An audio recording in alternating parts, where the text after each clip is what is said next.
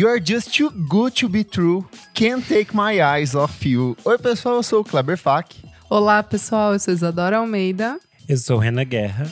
E eu sou o Nick Silva. E no programa de hoje, a importância das trilhas sonoras dos filmes Teen. A gente vai revisitar alguns clássicos da sessão da tarde e conversar um pouco sobre como essas trilhas sonoras de filmes adolescentes elas são fundamentais para a indústria da música. Elas movimentam e vendem muito e têm um papel fundamental de apresentar novos e antigos artistas para uma geração de novos ouvintes. Certinho, meus amigos? Certíssimo. Mas antes, o que, meu amigo Renan Guerra? Antes, você deve seguir a gente em todas as redes sociais, arroba podcast VFSM no Instagram e no Twitter. E você pode ajudar a gente no Padrim, padrim.com.br barra podcast VFSM. A partir de cinco reaisinhos você tem acesso a alguns programas especiais com bastante antecedência. Você pode assistir aqui as nossas gravações. É, olha, hoje aqui eu tenho Pedro Carvalho, Jefferson Kozenieski, Jefferson Tafarel e Fabrício Neri. E sabe uma coisa, Renan Guerra? Quem é Ah, apoiador diga. do nosso podcast vai participar do mega ultra super sorteio que vai rolar essa Aê. semana. Ah, foi. O que tem nesse sorteio, menino Kleber? Eu separei aqui três livros, incluindo o livro de poemas Olha, do. para quem sabe ler também. Pra você ver. Incluindo o livro de poemas do Arthur Nogueira, tem, tem camisa da Moons, tem camisa do podcast, tem CD, tem edições da revista Balaclava, tem adesivos, tem mais CDs, tem mais CDs, outros CDs ali, tem muita coisa, ficou um pacote bem gostosinho ali pra vocês. Tem eco bag, tem cartão postal, então assim, ficou super show. É, a gente faz aqui de seis em seis meses esse pacotão, envia para um, alguns dos madrinhos, mas só vai ser sorteado quem estiver com o carnê de mercadorias em é dia. isso! O baú da felicidade delas. É isso E além aí. disso, tá saindo uns episódios super legais, especiais lá no Telegram. Então, nossos apoiadores ouvem tudinho antes. Muito antes mesmo, gente. Quando a gente fala antes, não é brincadeira. Tem coisa que vai sair, tipo, daqui mais de mês e eles já ouviram. É Tem isso. coisa que é pra outubro que a Isadora e eu gravamos que, só, que a galera já te- vai ter acesso ainda essa semana. É isto. É chique. Isso. Cinco reais. Cinco reais, cinco reais. Doe, doe. A partir, a partir, hein? É, quem quiser doar mais, pode, por favor. Aí, tem. Uhum. Ah, eu É sei que você Tem pode. você cinquentinha que- sobrando? Tem um, um lobo guará sobrando? Pode doar também. Boa. Vamos falar sobre música, gente? Bora. Bon Iver, Grizzly Bear, St. Vincent, Lick Lee e Death Cab for Cutie. Todos eles são artistas altamente consagrados, com um repertório elogiadíssimo pela crítica e que costumam variar entre 1 a 10 milhões de execuções mensais nas principais plataformas de streaming. Porém, para além desse alto número de execuções, todos eles têm algo em comum. Algumas de suas principais composições, se não a faixa mais tocada, não necessariamente faz parte de algum trabalho de estúdio desses artistas, porém integram a trilha sonora do filme New Moon, Lua Nova, o segundo capítulo da saga Crepúsculo, Babado. e um dos trabalhos comercialmente mais bem sucedidos do gênero. Essa trilha sonora ela tem curadoria da Alexandra Patsavas, que já esteve envolvida, meus amigos, em projetos como The OCs, Grey's Ela. Anatomy, Gossip Girl, Mad Men, Bridgerton e Supernatural, que são todas séries que têm momentos musicais assim muito fodas. marcantes, com trilhas fodas. E a trilha sonora de New Moon, meus amigos, ela estreou em segundo lugar na Billboard 200 quando o trabalho foi lançado em 2009 e poucos dias depois saltou para o primeiro lugar. Então, assim, tem um impacto comercial gigantesco. Ela vendeu mais de 150 mil cópias na época. Lembrando que a gente estava falando de um período de decadência do CD, as pessoas estavam indo todas para o formato digital, ninguém mais estava comprando nada.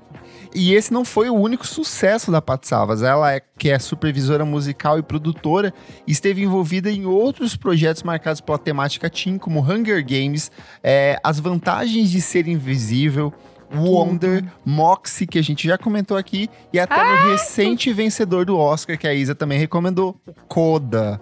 Então, assim, ela é Tudo. extremamente ativa. Só que essa relação de, de produzir música pensada para o público jovem, ela tá longe de ser uma coisa recente, ela é muito antiga, então esses pensar trilhas sonoras, pensar conteúdo para o público jovem é uma coisa que data ali dos anos 50. Então a gente tem a explosão do Elvis Presley, depois a gente vem na década de 60 com a bitomania e a Jovem Guarda aqui no Brasil, e na década de 70 isso começa a ser explorado ainda mais, por exemplo, nas trilhas sonoras de filmes como Greasy. Só que o que acontece? Na década de 80, cada vez mais a indústria começa a focar seus esforços em atender nichos específicos. Então, filmes para crianças, filmes para adolescentes, filmes para jovens adultos e começa a se pensar em tipos de conteúdo que sejam voltados para cada um desses públicos consumidores. Então a gente tem um boom de filmes com temática adolescente, com filmes com foco em jovens adultos. E o mais emblemático deles é o Clube dos Cinco, de 1985, Tudo. que é um primeiro um filme conceitualmente muito icônico, um dos filmes mais marcantes da década de 80, mas que ele, tem um, ele teve um impacto cultural muito grande na trilha sonora. Por quê? O Simple Minds, meus amigos, embora não tenha gostado nem da história do filme, nem de produzir uma música para o filme que foi dirigido por John Hughes, teve Don't You Forget About Me, que é a canção que toca logo na abertura do filme, né? Toca na abertura e no fechamento, se eu não me No engano final, é. Ela- Toca, toca no final. fez muito sucesso, ela alcança o topo da Hot 100 da Billboard e ela abre passagem para uma série de outros filmes ali dos anos 80 e 90 que vão ser é, sempre pensados nessa parceria entre cinemas e os grandes estúdios, de como que eles vão encaixando essas músicas desses artistas é, iniciantes ou mesmo veteranos da indústria dentro desses filmes que são trabalhos de normalmente baixíssimo orçamento, eram filmes feitos com muito pouco dinheiro, mas que acabavam, por conta desse apelo jovem, tendo uma grande circulação e que, consequentemente, alavancavam a carreira de muitos artistas ou consolidavam o trabalho de muitos outros. É, só um parênteses. Eu acho que o John Hughes foi um cara que meio que conseguiu consolidar muito bem essa prática de aliar músicas de, de bandas Super. desconhecidas ou não e colocar elas num momento certo, tipo, muito marcante do filme, em que, tipo, trilha e, e o filme ali são muito Sim. tipo, complementares. Sim. E fala, tipo, caralho, eu não vejo essa cena sem essa música, ou vice-versa. Daí fica muito marcado. Eu acho que tem um E pensamento muito de videoclipe também. Lembrando que é a Sim. época que a MTV começa a bombar, de fato, lá nos Estados Unidos. Então, esse pensar em trechos de filme que pareçam é, videoclipes. Os próprios videoclipes de filmes que circulavam na época utilizavam de trechos dos filmes. Então, acho que tem um pouco desse pensamento também, né? Sim. Super. E acho que, acho que só complementando o que o Nick falou, assim, um, um grande exemplo disso, do, do John Hughes, os filmes dele, é o Pretty in Pink, né? Que é tipo a Garota de Perfeito. Rosa aqui no Brasil. É, ca- perfeito. é Garota um dos Rosa meus filmes Choque, se eu favori- não me engano, não é? Garota de Rosa Choque. É um dos meus filmes favoritos. E o nome Pretty in Pink é por causa de uma música e que toca, né, do Psychedelic Furies. Então, sempre. E a trilha é uma delícia, tem várias coisas incríveis também. Então, é muito legal ver. Porque realmente o John Hughes, tudo que ele criava, assim, dava pra ver que tinha esse refinamento é, de, de casar muito bem a trilha e trazer mais sentido ainda pra cena por causa da música. Ah, aquele momento do, do Beatles em, em Ferris Bueller Day Off, Sim. que é, Uhum. tipo assim, é icônico. Não, não tem, Super. assim. Tipo, esse momento é foda. Gigantesco. Uma, uma ótima história que ele pediu uma música pra Kate Bush quando ele foi fazer Ela Vai Ter um Bebê, que nem é um filme de tanto Ah! sucesso dele. Mas é legal, é legal. É, e daí ela fez This Woman's Work. E depois ela lança. Amigo, eu não sabia! Depois ela lança no disco, né, The Sense of World, em, em 89, e ela agradece ele, tipo, nos. No, no disco, assim, dizendo: Ai, obrigado, John. Hughes, por ter me pedido essa Chega. música. Eu acabei me inspirando por essa história. Enfim, Legal. Legal. Isso aqui que é basicamente Que uma música tudo! incrível e perfeita que ela fez. E o bafo é que, tipo, Sim. o filme nem é tão. É, nem é tipo, tão. Ai, mas eu menores. gosto. É, mas é que é um dos É. menores dentro da filmografia dele, que é cheio de coisas, mas é super interessante. Super. E é uma trilha bem legal também, que tem É, é, é Everything mesmo. But The Girl e outras coisas. Tudo. Vocês, do, eu- o Nick eu não sei, mas eu sei que o Renan e a Isa são amiguinhos de filmes Sessão da Tarde, comedinhas românticas adolescentes. Eu afins, amo. Né? Eu sou aquela imagem Amo. de As Patinhas de Beverly Hills em que diz é. Radiohead plays in the background. É isso! Sempre. Iconic. Você, amiga, como que é pra você? Gente, já falei aqui um trilhão de vezes, né? Clueless é um dos. É. Esse pai é meu filme favorito, junto é com o meu Lost in Translations e, e Pretty in Pink. Meu Deus, esses filmes são, tipo, tudo pra mim, tudo na minha vida. E é, e é isso, assim. Não acho que é por causa da trilha que eu fui gostar. Mas eu acho que a trilha é um grande acontecimento ali que, sei lá, abriu muito minha cabeça. Até para conhecer muita coisa. Sério, eu acho muito incrível. E aí a gente vai vendo, né, tipo, o poder realmente da música, como ela traz significado ali para passar a mensagem do, do o sentimento ali, né, dos personagens Sim. e tal. Acho muito legal. Eu acho que tem, tem muito a ver com essa coisa de que o Kleber tinha falado de a partir dos anos 80, a gente tem essa ideia meio de MTV, esses filmes jovens conversavam muito com essa linguagem. E uhum. aí eu acho que nos anos 2000, final dos anos 90 e nos anos 2000, a gente tem tipo um casamento muito interessante desse universo mais alternativo com essas com esses filmes que eram muito populares, porque nos anos desde os anos dos anos 80 e 90, a gente já tinha muitos filmes mais alternativos que tinham esses artistas. Sim, tipo, verdade. os filmes de, de jovens do Greg Araki sempre tiveram isso desde os anos 90. E aí, só que os personagens eram super malucos. Aí eles falavam, tipo, ai, estou ouvindo Dead Can Dance, Cocktail Twins, essas coisas que sempre tem nos filmes do Greg Araki. E cria uma. E você cria uma relação, digamos assim, com esses com esses personagens porque eles acabam gostando das mesmas coisas que você. E aí eu acho que quando isso estoura, tipo, nessas histórias muito americanas, que são muito diferentes da gente, que são muito assim de uma realidade que não é a nossa, do high school, essas coisas todas deles, uhum. eu acho que a música acaba te aproximando e, tipo, traz essa, essa relação que é um pouco mais. que te aproxima mais mesmo, considerando Sim. que o cenário em si já é muito distante, né? Ah, eu adorava ficar caçando assim. É, na, e era uma época que não tinha Shazam, né? Então é. era muito curioso. Às vezes a gente tinha que. Ai, você tinha que gravar é, o pedaço da letra, tentar exato, lembrar. tentar decorar Ai, um trecho. Deus. Às vezes você assistia, na, por exemplo, inferno. assistia na sessão da tarde. Putz, que música ah, é aí essa? Aí não sobe sabe? o crédito, é triste. É, porque não. nem todas as músicas que aparecem em tela, elas estão na trilha sonora. Estão na trilha, é verdade. Então, assim, era é um, verdade. Era um parto você, às vezes, se encantar por alguma coisa e correr baixar no casar ou, ou outras coisas do tipo, sabe? Você tem que esperar Super. o crédito e ficar vendo a ordem e pensar, essa música passou no meio do filme, ela vai estar no meio do crédito.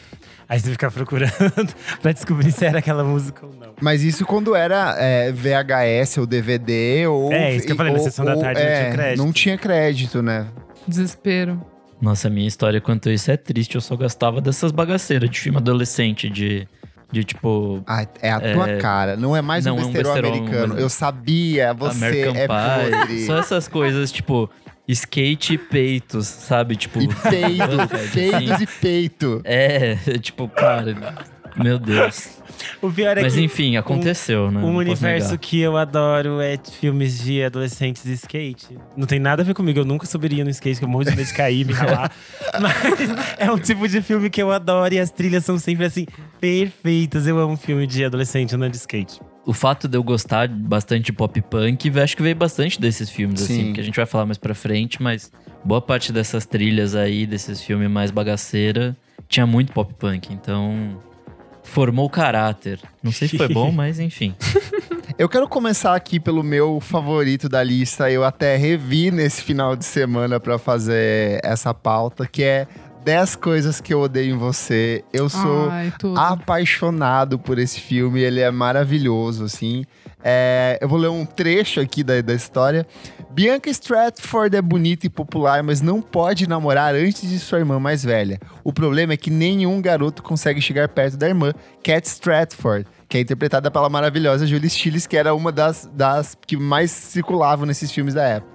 Para resolver a situação, um rapaz, o Joseph Gordon-Lewis, novinho, novinho, novinho, interessado em Bianca suborna um amigo, que é o Heath Ledger, com um passado misterioso para sair com Cat e quem sabe tentar conquistá-la. Cara, esse filme eu tinha esquecido que ele se passa em Seattle. Ele tem todo um universo, assim, meio de, de rock alternativo dos anos 90, assim. Ela é fã de, de Bikini Kill e de L7. Ela vai num clube que tá tocando, assim, umas bandas meio de, de, de garotas, assim. E eu acho que a trilha sonora desse filme é, assim, muito boa Ela tem várias coisas, assim, muito icônicas que tocam em momentos bem aleatórios, assim, no longo do filme. Mas acho que o momento mais interessante é justamente a cena que eu cantei ali no começo, que é quando o Heath Ledger canta nas arquibancadas Can't Take My Eye Off You. Cara, e é, assim, uma cena que poderia ser nada, mas ele é um puta ator maravilhoso e dá tudo certo, assim, sabe? Eu sou apaixonado por, por esse filme. É maravilhoso, é perfeito, tudo. E o final, quando ele deixa lá a guitarra lá pra. Ai, gente, para! É muito bom. Ai, eu amo. E eu assisti Eu esse filme é, numa aula de inglês. Assim, o professor. Sabe quando o professor, professor de inglês. De- coloca- deixa sem legenda. É, não, ele deixava, ele deixava com legenda, era, era em inglês mesmo, não era dublado. E aí ele passou meio que despretensiosamente, assim, e eu me apaixonei. Eu falei, Quando cara, que história. aula. É, Exato, é bem o professor teve um dia difícil e. Ele, ele tem um pouco do A Megera Indomada também, do Shakespeare ali no, sub, no, no subtexto, então, sei lá, é um puta filme bom, gosto demais dele. Perfeito. Ah, eu posso puxar um Puxa. aqui? Eu vou puxar um que eu não gosto muito do filme. Tipo assim, eu gosto do filme e tal, mas sei lá, me dá um pouquinho de preguiça, mas eu acho essa trilha e o quanto ela influenciou essa geração que a gente tá vendo agora das meninas, tipo a Bibadu, Bia Clyro, tipo todas essas meninas, é o Juno. Ai, tudo. Eu acho assim que a trilha desse filme é absurdamente É, muito boa. re- reflete muito o que a gente tá vivendo agora. A Biba Dubi mesmo já falou que esse filme, se ela não tivesse visto, tipo, ela acho que ela não estaria fazendo música, que foi super fundamental para ela começar a escrever e tocar. É, a trilha mesmo é maravilhosa. Tem Belle Sebastian, tem The Kings, tem Sonic, Tem Sonic Youth, Youth, tem Vo porra. Cara, tem Velvet Underground. Velvet Underground. E, e tem a mais icônica que é The Mold Peaches, né? Anyone Else But You, que voltou, essa música, tipo, na época voltou absurdamente a tocar em todos os lugares. A Malu Magalhães É- fez uma versão dessa música. É, Nossa, sim. tipo, a galera meio que foi. Claro, um nicho, mas eh, voltou, assim. Tanto que eu não conhecia Mold Peaches. Eu- Uhum. meio que foi uma daquelas bandas do, do começo ali do, do indie que passou despercebido. E É já Poxa, que ela fez eram- muito sucesso, ela volta a fazer muito sucesso a partir do filme, né? Ela realmente era bem Exato. alternativa Exato. antes, e aí isso, isso vira, assim. quando- E aí o fato do filme ter sido indicado ao Oscar na categoria de, eu acho que foi de, Tudo, de tudo. roteiro original, que era da Diablo Code, então assim tudo potencializou. Sim, sim. Só se você me permite, minha amiga Isadora. A adolescente Juno McGuff engravida do melhor amigo e decide ter o bebê e entregar para adoção. Então, ela escolhe um roqueiro fracassado e sua mulher dedicada para serem os pais adotivos da criança. É Eu bom. Não, é. filme. A este- É muito ele é bom. esteticamente muito legal. As, coi as Sim, cores, as sim, roupas. sim. Eu é que eu tinha- tenho um pouco de. Eu tenho um pouco de preguiça da. Do Elliot Page no Do filme. Elliot Page. Da É, agora Juno. é, é, é, é da Juno. Eu tenho um pouco de preguiça, assim e tal, mas é o papel. É o papel, que ela é meio né, chata, né? meio adolescente. chatinha, Mas eu é, acho exato. o roteiro da Diablo muito, O roteiro muito é legal. é, e da é, trilha, eu acho o uso de Sea of Love da Cat Power, assim, maravilhoso. Ah, e virou é um grande hit dela também, né? Sendo que é uma música, tipo, é. Meio. Sim. Que não, não seria um grande hit, mas virou por causa do filme também. E tem uma estética super hipster, assim. Eu, eu acho legal Eu acho que muito disso, assim. super. Muito da estética Super. hipster da época foi moldada por conta desse filme. As pessoas se vestiam iguais, sabe? Muito! Os meninos, É. meio igual o. Esqueci o nome dele, gente. Tô com a O. Michael Cera. Michael Cera. Michael Cera. Lembra que começou a vender, ela As tinha meninas- um telefone de hambúrguer e o telefone de a- hambúrguer verdade. começou a... É verdade! Ah, esgotou. Todo mundo começou a procurar. É. verdade, é verdade. Não, esse filme é muito. E agora, né, completando 15 anos, acho que tem esse revival, assim, tipo, principalmente com essas garotas que, tipo, eram bem novinhas e agora meio que, né, de- des- descobrem novamente. E a direção é trilha muito do, boa. do Jason Reitman, que eu amo essa fase inicial dele. Hoje eu não ele se perdeu completamente. Ele dirige uns filmes muito bons. Ele dirigiu Obrigado por Fumar, ele dirigiu Nossa, é aquele Up, perfeito. Up in the Air. Ele era um puta diretor muito bom, indie, assim. Gosto. E aí ele foi fazendo uns projetos cada vez mais merda depois de um tempo. Sei lá o que que rolou. Se Tem uns que ele fez muito estranho mesmo. Tipo aquele que a Kate Winslet é sequestrada, é um negócio meio nada a ver. É. Enfim. Pô, Eu quero puxar um aqui que foi pesado e definiu uma geração também. Que é a saga Crepúsculo. Puta que pariu, esses filmes. Gente, eu Odeio amo, todos. Desculpa. Mas- pleasure pesado, eu amo todos. É, caralho, tem. Assim, tem muita coisa boa. Já- só no primeiro já tem, tipo, Muse, Paramore, Linkin Park, É, mais para amor, Iron Wine, que é uma coisa que até ali o momento eu não fazia ideia do que era. Então, tipo, ele apresenta coisas muito diferentes, assim, tipo, não só esse lado roqueirinho, mas também, tipo, uns folk e tal. Bem Sim. legal. Mas a partir do segundo é o que é o virou grande. É, o que segundo do segundo É, eles porque tinham é, dinheiro eles tem pra- ganham dinheiro. Isso, Eles tinham dinheiro pra exatamente. chamar as pessoas pra fazerem algumas O músicas primeiro é originais, muito né? low budget. O primeiro é absurdamente... É, o primeiro filme foi filmado com nossa. 35 reais, né, gente? Exato. É muito bom porque é tosco. Ai, Com que delícia. atuações de Fiquei com vontade de ver. É, que assim, eu acho que eles não gastaram nada nos filmes até o final, porque aquele bonecão de CG lá de. Ah, é verdade. do filho deles Ah, é eu, horrível. eu acho que isso era só porque eles realmente não estavam muito interessados nessa parte, não. Porque eles sabiam que o público não ligava muito pra isso. Aí Eles não iam gastar um monte de dinheiro com isso. Era meio estética, sabe? É tipo aquelas séries da. Da CW. É, é tipo isso. As pessoas não ligam pra esses negócios, elas assistem. Só uma introdução. A estudante Bella Swan conhece Edward Cullen, um belo e misterioso adolescente. Edward é um vampiro cuja família não bebe sangue e Bella, longe de ficar assustada, se envolve em um romance perigoso com sua alma gêmea imortal. É, do filme, Ai, das trilhas. É perfeito, não dá. A não minha dá. música preferida é a que o Bon Iver fez com a St. Vincent. Eu adoro Ah, e essa. tudo, que é uma das mais tocadas dos dois, assim, tá lá no, no- nos Porque é topos dos, perfeito. Jura, é uma das mais tocadas? do Bon Iver durante determinadas épocas do ano, se ele não lançou nada, ela fica com uma mais tocada sempre. Ai, gente, eu gosto daquela decode da, da, do Paramore. Para amor. Ai, cafonérrimo clipe com cenas, cenas do filme. Puta, eu Ai, odeio isso. Música com. É, passava. dia na MTV. Eu adoro o clipe que tem cenas do filme. Nossa, Eu acho legal acho- que o- que o Nick puxou isso, porque Crepúsculo meio que inaugura uma nova fase desses filmes jovens. Porque antes elas eram Super, muito comédias super. românticas, e agora começam essas grandes sagas. Porque são todos subprodutos de, do fenômeno Harry Potter. Então, o Crepúsculo, pra quem não sabe, ele, nasceu como uma fanfic de Harry Potter, que ela foi aperfeiçoando e finalizando daquele jeito. Mas abre pra uma, pra uma vária, uma sequência de séries que que tem justamente essa questão dessas trilhas sonoras com vários artistas. Tem aquela divergente, convergente, sei lá, detergente. Ai, adoro. gente. adoro também. Ai, adoro. A gente pode falar daquela que é a melhor de todas, que é Jogos Vorazes, que é Tudo. realmente bom. Amo. Eu amo muito, Amo. Mesmo eu amo. detestando a Jennifer Lawrence. Mas eu amo esses filmes e eu acho é, maravilhoso como ela pega um, um universo, né? Que é esse que ela.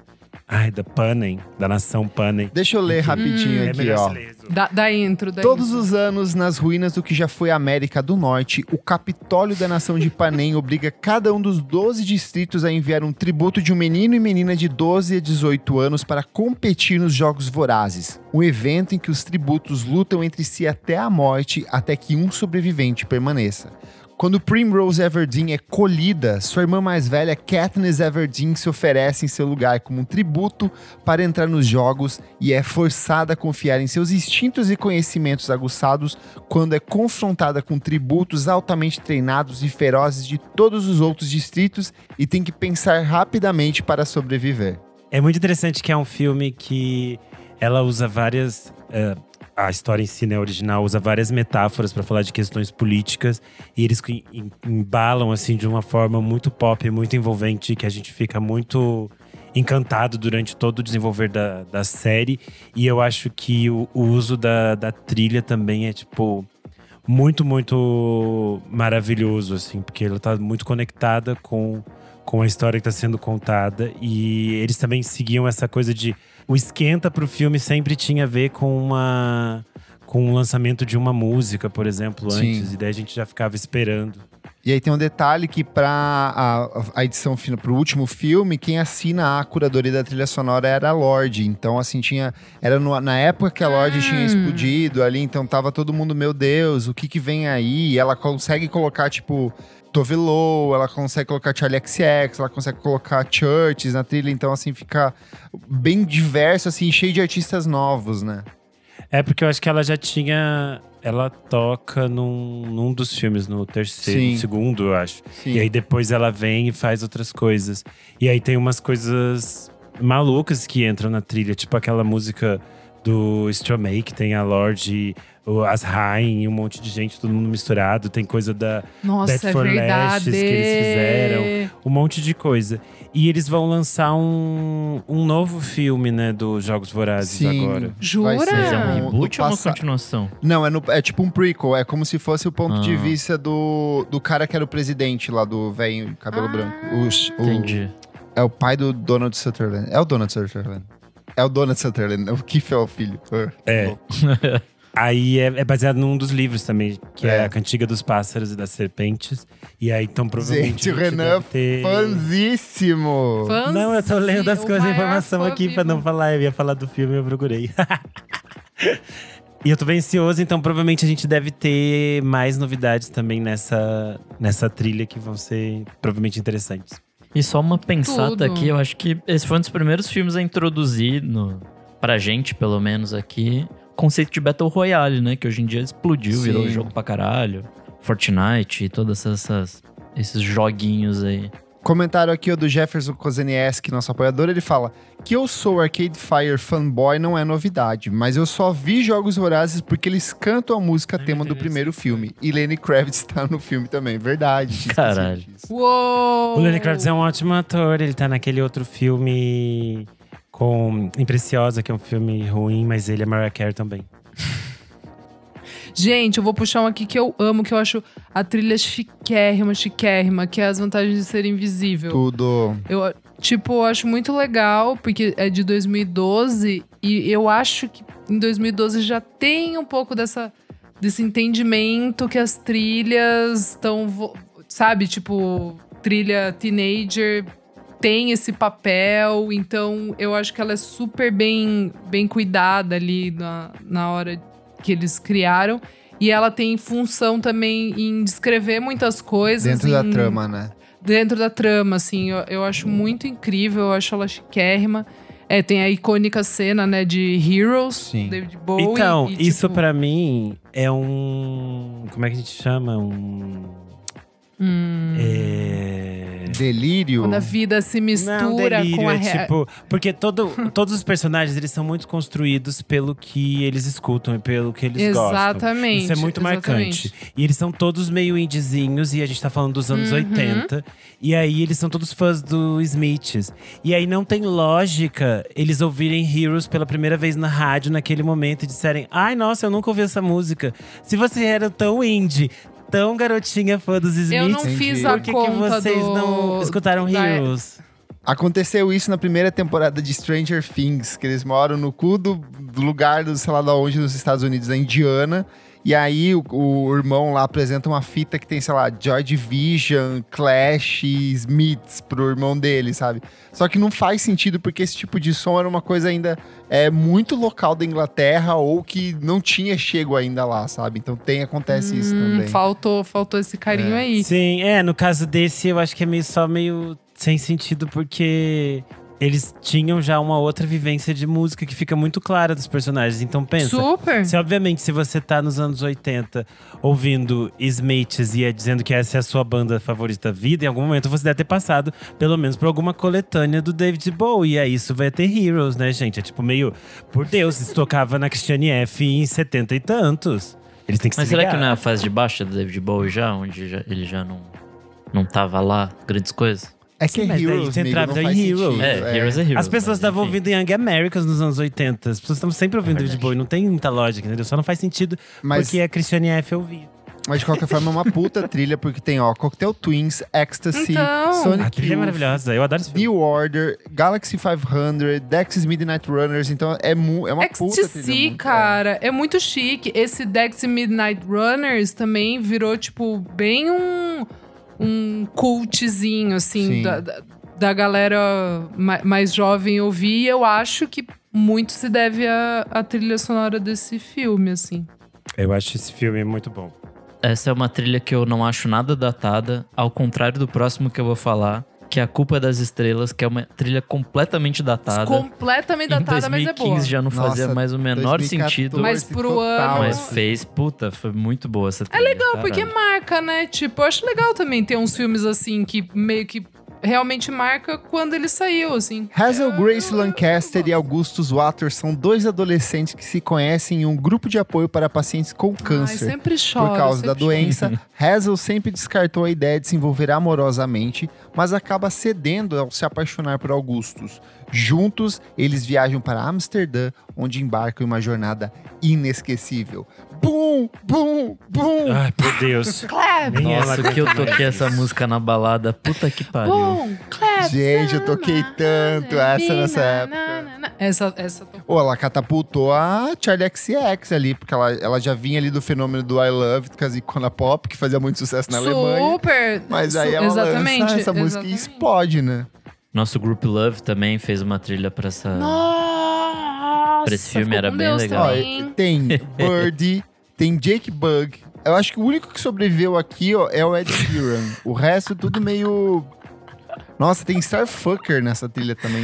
Meu Deus, gente. Tem Jake Deus, Bug, meu Deus, Jake Bug também foi com Deus. Então, eu acho que tudo é meio é, bem retrato, de um, retrato de uma época, porque também as pessoas estão numa fase em que as novas gerações já não gostam nem do John Green. Vira e mexe aparece vídeo pra mim no TikTok das pessoas falando o quanto os livros dele são problemáticos e errados. Jura? Então ele meio que também isso foi virando meio. Toda, toda a, a, a coisa que tinha no, no filme, meio de ai, eles são cool, ai, o menino com cigarro que ele não fuma. Acho que tudo meio foi tão over que um momento assim ficou exaustivo. As pessoas usavam tanto isso no Tumblr que, sei lá, tudo morreu, assim, foi tudo meio. uf, explodiu e morreu, assim. Mas é o retrato de uma Nossa, época, vivemos, bizarro. vivemos essa época. É, E eu já É, era velha, é. né? Eu quero eu, eu queria voltar antes ainda que a gente pulou é, nessa coisa que a gente tava falando de você parar o VHS pra ver a trilha.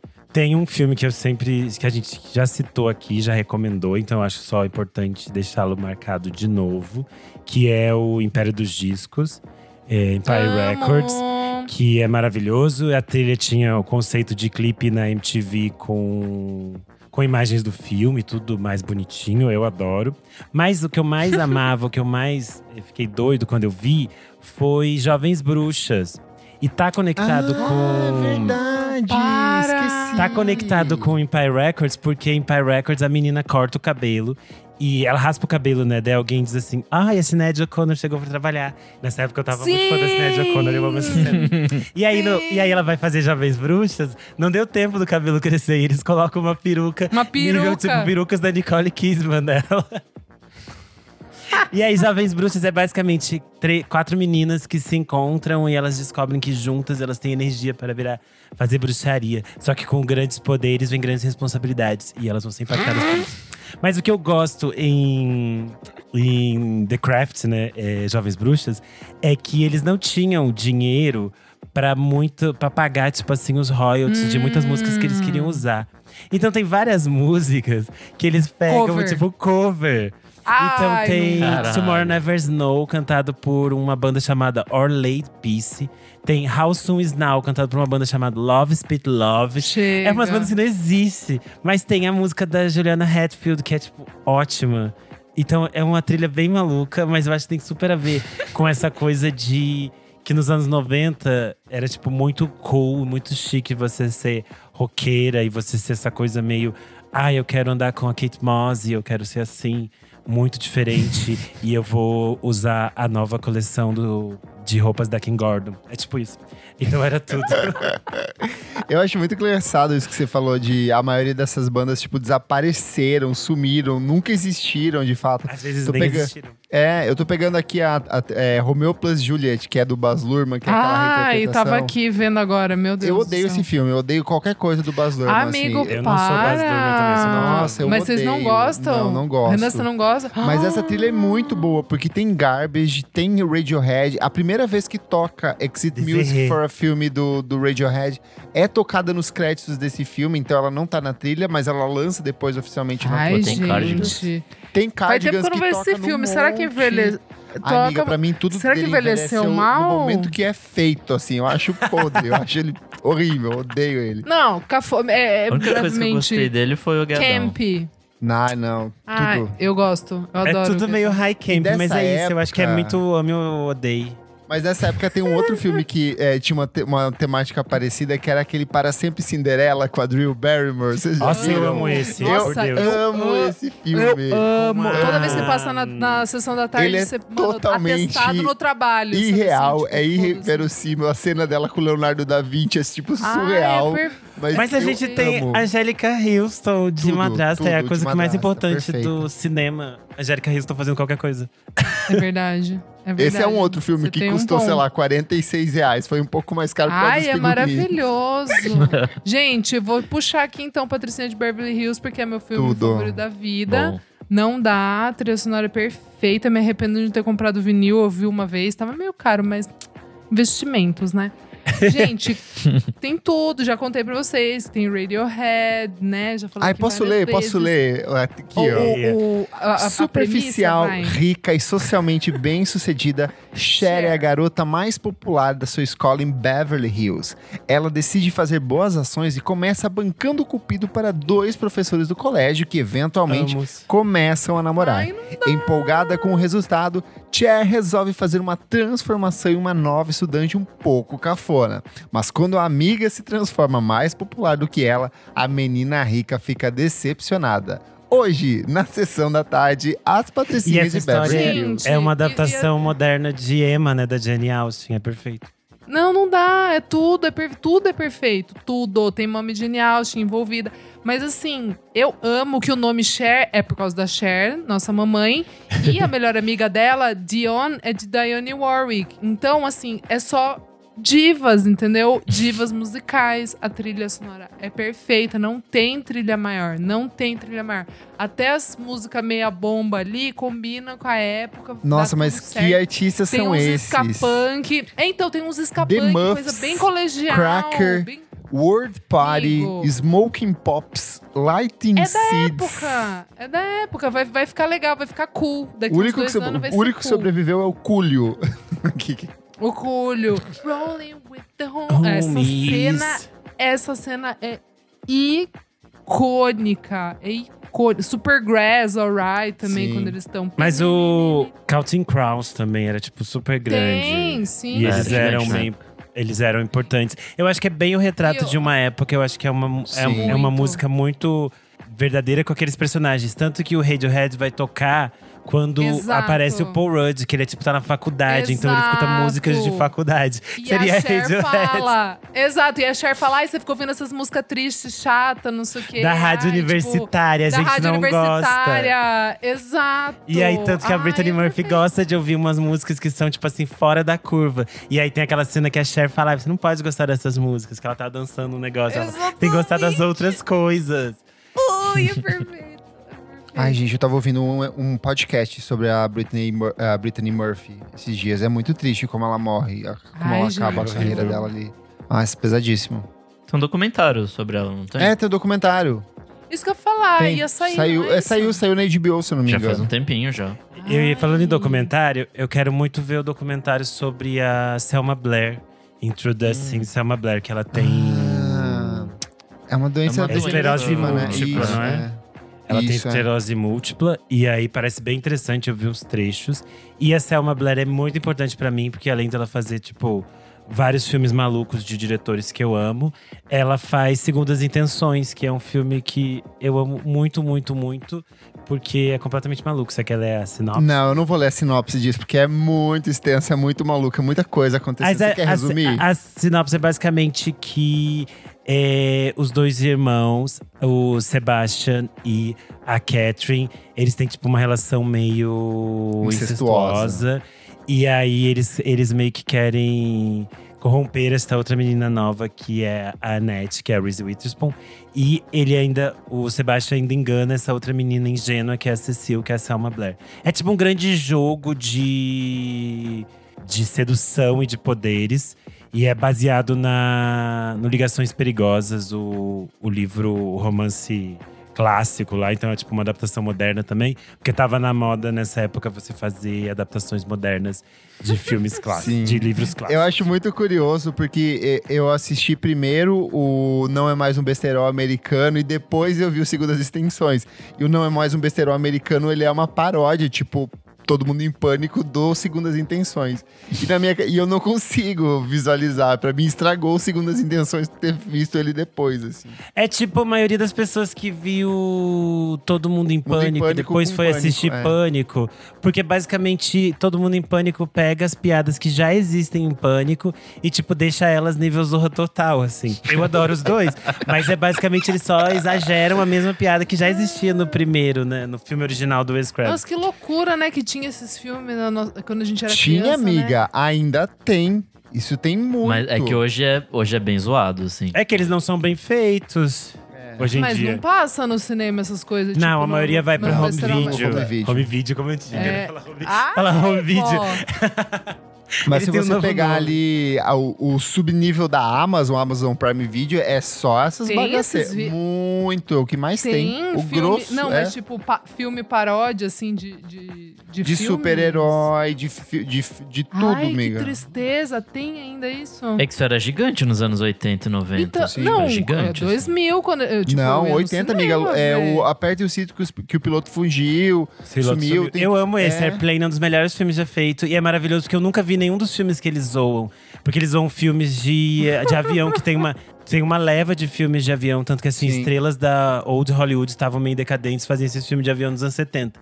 E eles zoam esses filmes, mas eu nunca vi esses filmes. E toda vez que eu assisto Airplane de novo, eu já sei todas as piadas, mas eu dou risada igual. Eu fico assim, agora a freira vai usar cocaína, agora eles vão fazer piadas de pedofilia. eu fico assim, meu Deus, esse filme é muito errado. Ah, todos os filmes do Leslie Nielsen eram É, ele basicamente. surge ali. isso, é, depois os outros corra eu que a também. polícia vem aí, Eu também nunca vi os que eles zoam, eu só conheço esse. Eu amo, eu amo. Enfim, a gente pulou. Não, a gente pulou, a gente É, nem falou de nem segundas falou intenções. Intenções. A gente ficou pulando de assunto. O ponto é, segundas intenções é basicamente. Vai aparecer de novo aqui o Counting Crows, que a gente falou que eles eram gigantes nessa época. Pô, é uma puta trilha. É excelente. É uma trilha essa maravilhosa, é basicamente o que eu escuto até hoje. Que é Placebo, Amy Man, Skunk Anansi. Anansi, eu nunca sei falar o nome deles. Scancanese. É Nancy. Ok. O Fatboy Slim, que tipo, nessa época também era gigante. E eu acho que é tipo. E tem o The Verve, que essa música virou gigante por causa do Tudo. filme. Ai, sim. Tudo. Bittersweet Symphony. É, ela é usada muito bem no filme. Eu acho maravilhoso que esse filme é Gente, tipo. eu acho que eu nunca vi esse filme. Ah, você ia lembrar se você. viu. Amiga, você, É, sério? porque ele é tipo assim, É a ele é tua tipo- cara. Será que a cara. Será? Ah, eu É acho. sempre- essas eu acho que é sempre- dramas, assim, sei lá. eu não sei se é muita cara dela. É, Porque não, não sei. é 100%. Gente, tem Blur. Então, mas esse Sim. filme, es- essas coisas que só podiam ser feitas ali na virada dos anos 90 pros anos 2000, porque é basicamente uma relação incestuosa entre dois irmãos.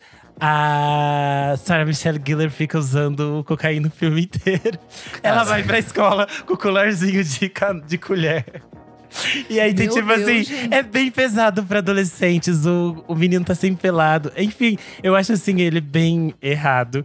E eu adoro. Tá. Então, É, tá. não sei. Ok. Será É. que tem fácil em algum Tá, tem, Tem. sempre tem. Sempre tem. Vai no Give Your Jumps aí que sempre rola. Bom, já que a gente tocou o assunto besterol um tempinho atrás, vamos falar de American Pie. Nossa, Foi um isso foi, foi um uma trilha fenômeno surto, aqui, né? Um surto. gigante, gigante, gigante. Eu, assim, tenho zero coragem de rever isso. Eu O primeiro era acredito que bom, hoje não? ser. Não é. É, não, hoje Não é em dia não. No- Eu vou deixar o passado. Eu gosto, eu gosto do. Eu gosto de todos os bom. oficiais. Nossa, é verdade, né? Começou a sair um monte, tipo, Stifler, sei lá o quê. Gente, eu gosto de todos os Ai. oficiais. Eu gosto dos três até o casamento. Isso e gosto falar, da são três, né? reunion. E gosto da reunion, sim. Eu acho a reunion que envelheceu bem. Eles fizeram bem direitinho, assim, tipo, meio falando, ah, envelhecemos, normal, o mundo passa e aquilo era a gente. Eu acho super legal. Acho o elenco ótimo, adoro, sim. Jim Livenstein, Kevin. Myers, Oz Ostrich e Paul Finch são quatro amigos virgens às vésperas do baile de formatura. Em meio às suas tentativas frustradas de fazer sexo com as namoradas, olhar mulheres nuas na internet e até mesmo atacar uma torta recém-saída do forno, atacar você entenda como penetrar, os rapazes fazem um pacto e prometem deixar a virgindade para trás antes do baile de formatura. Agora eles têm 24 horas para cumprir esse acordo. Não, eu adoro que tem coisas muito icônicas, assim. Tem Much do Blink-182, que foi uma das músicas que catapultou eles na época ali. Tem Sugar Ray, tem Third Eye Blind, que morreu, né, assim. Aí vai ter umas coisas tipo, mais velhas, tipo Goldfinger. Vai ter, que mais? Eu acho que é muito Nossa, interessante. É muito, Tem né, uma homem sonoridade muito hétero, específica. Ele, É. ela senhora. enca- encapsula uma sonoridade Muito. específica nessas trilhas. E que depois nos outros eles vão ficando cada vez mais pobres, nesses que vão pro, pro home video. E aí vai, vai ficando cada vez pior, assim, vai ficando cada vez mais genérico. É tipo assim, lá no, que, nesses que é o, o último Stifle Visions, American. Pie, o imposto de renda. Tocar Creed. Esse, não, esses toca, tipo assim, a versão do bairro ali que eles pegaram do Blink 182, que eles não tinham dinheiro pra pagar, sabe? Então é bem maluco. Deve ser tipo Cine tocando, né? Mas o elenco é muito bom, gente. O Jason Biggs é uma legal. A Alison Hannigan é legal. A Natasha Lyonne, sabe? Ela tá lá. Nossa, é a maior. Eu gosto do Sean William Scott, ele é a cara dos anos 2000. E depois tem a nossa bebê Tara Reid, que vai virar a rainha de Sharknado. Então, eu adoro. Ah, Gente, pegando essa, essa sequência, eu preciso falar um que é um também dos meus filmes favoritos, que é Superbad. Não adianta. Nossa, muito bom. Eu amo Superbad. Toda vez que eu assisto, eu racho o bico.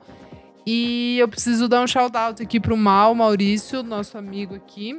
O filme termina com Curtis Mayfield com P.S. I Love You. Musicaça maravilhosa. A trilha do filme tem ali umas coisinhas legais, tem uns, uns clássicos, umas bobeiragem. Mas finalizar com essa música, cara, é tudo. E essa música, tipo, não, não tá em álbum do, do Curtis. é, enfim, é maravilhoso. Sabe um que eu lembrei Muito. aqui que. Ai, me dá muita raiva, porque esse filme eu acho horrível. Chama Garden State, Hora de Voltar.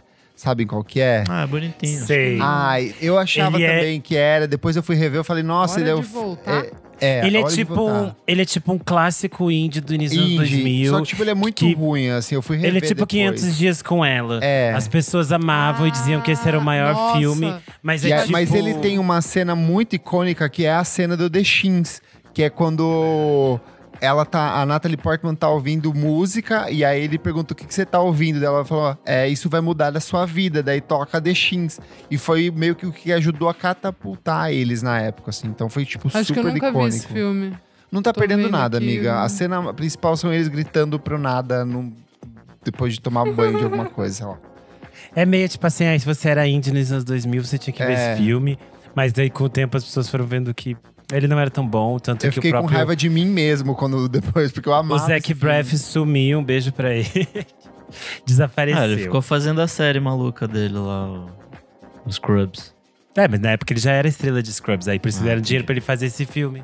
Bom, tem um aqui que eu acho que é muito mais indie do que a gente tá falando, mas eu vou colocar só porque tem que fazer a menção honrosa, que é Nick and Nora Infinity's Playlist. Nossa, É, eu tem, um, Ah, tem uma trilha sonora que é maravilhosa. Tem Chris Bell, Devanda Benhard. E tem coisas super indies, tipo Bishop Allen, que eu adorava na época. We Are Scientists. Shout Out é, Loud. É umas coisas assim que sumiram dois anos depois, mas eu ouvi pá um caralho. Essa trilha é muito boa mesmo. Eu lembro que eu conheci esse filme porque a Carol Ribeiro entrevistou na MTV quando ela ficava fazendo aquele programa em Nova York. Ela entrevistou o Amo. Bishop Allen e aí eles falavam do filme. Aí eu fui assistir o filme por causa disso. Cadelinha. Eu amava esse programa da Carol Ribeiro, eu sou formado pra esse programa. Era tudo. Era tudo. Eu tenho uma pergunta. A gente nunca teve um fenômeno parecido com isso no Brasil? Ou Malhação Teve. foi o exemplo A gente disso? teve nos anos 80 Menino do Bete Rio. Balanço não rolou? Ah, Bete Balanço Menino do também, Rio né? foi o primeiro que, tipo. Tanto que a carreira do Lulu Santos é impulsionada porque ele tinha composto hum, como uma onda. E aí isso vira um grande hit, tipo, do verão, ajuda no disco dele. Eles depois lançam Garota Dourada, que é tipo o segundo e é ruim. Mas era aquelas coisas nos 80, e daí tem vários desses que vão entrar nessa onda de B-Rock, né? B Brasil. Sim. É, Tipo, Tropa aí- de Elite. Com a música lá do. Como é que era o nome da Tijuana.